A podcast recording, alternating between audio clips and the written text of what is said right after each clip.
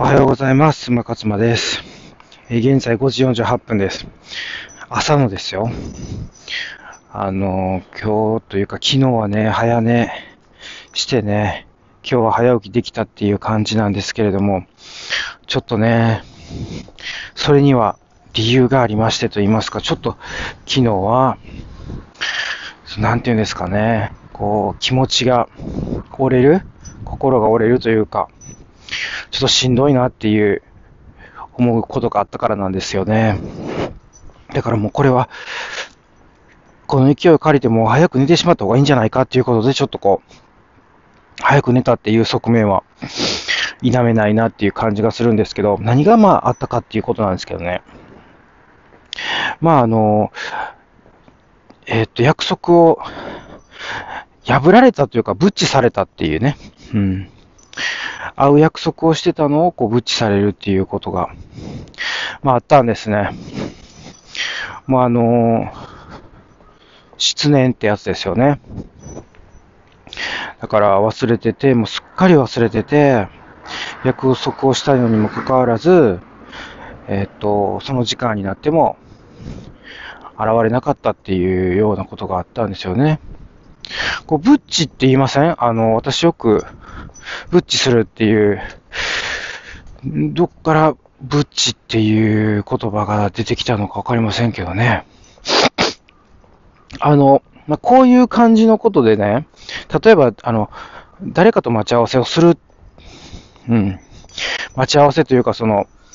えっ、と、会う約束をするとしたとしましょう。で、私はね、あの、三つ、やらかすとすれば三つあるんじゃないかなと思ってて、例えば、その、待ち合わせの時間に遅刻する。ね。もしくは、もう当日ドタキャンする。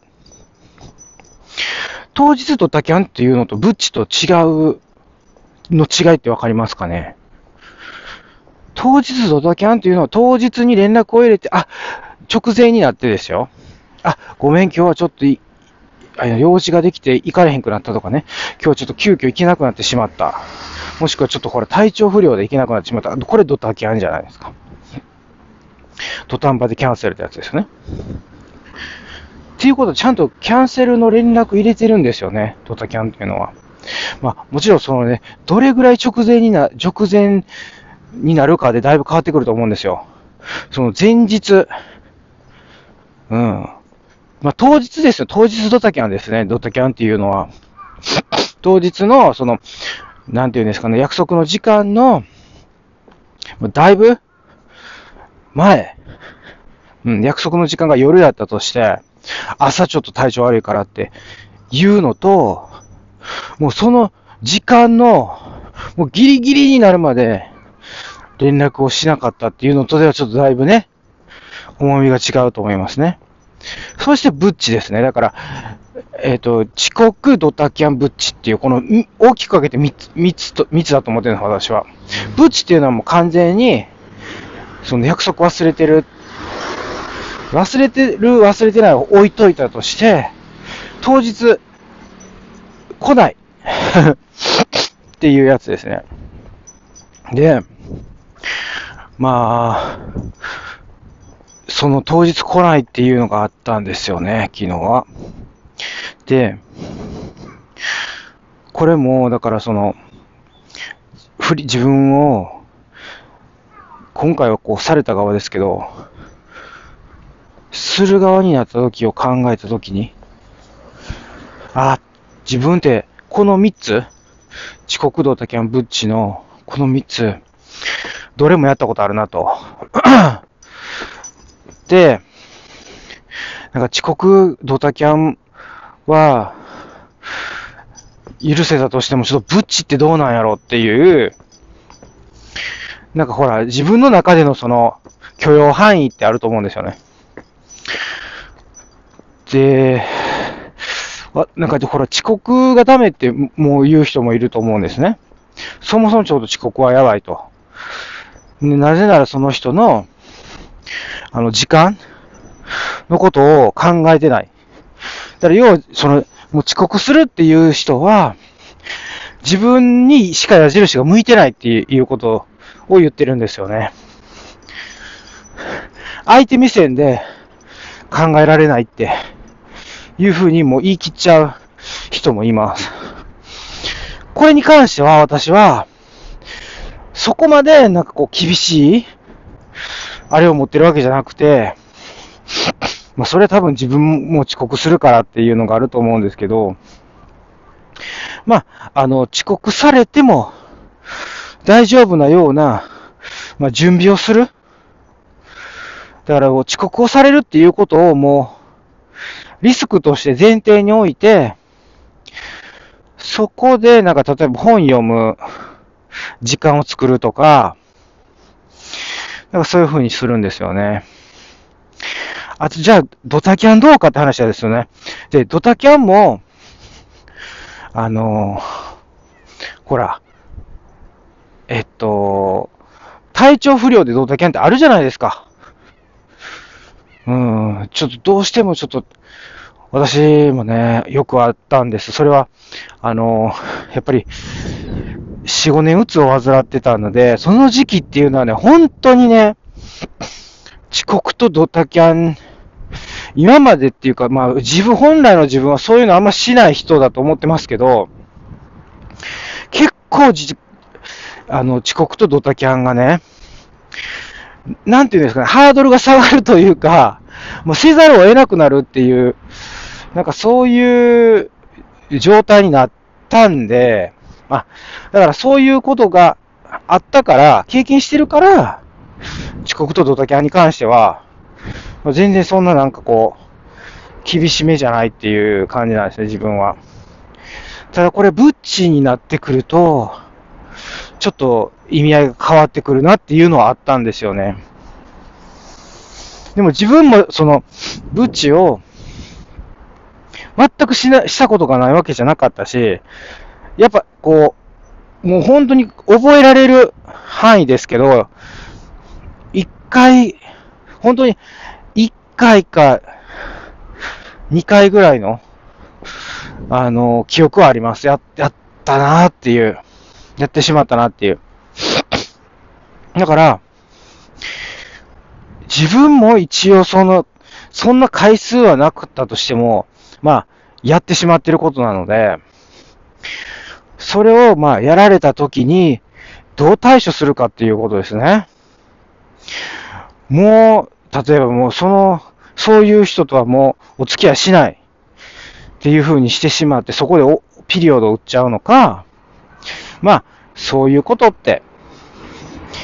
ありますよね。次回から気をつけましょうねって言ってあげられるのかですね。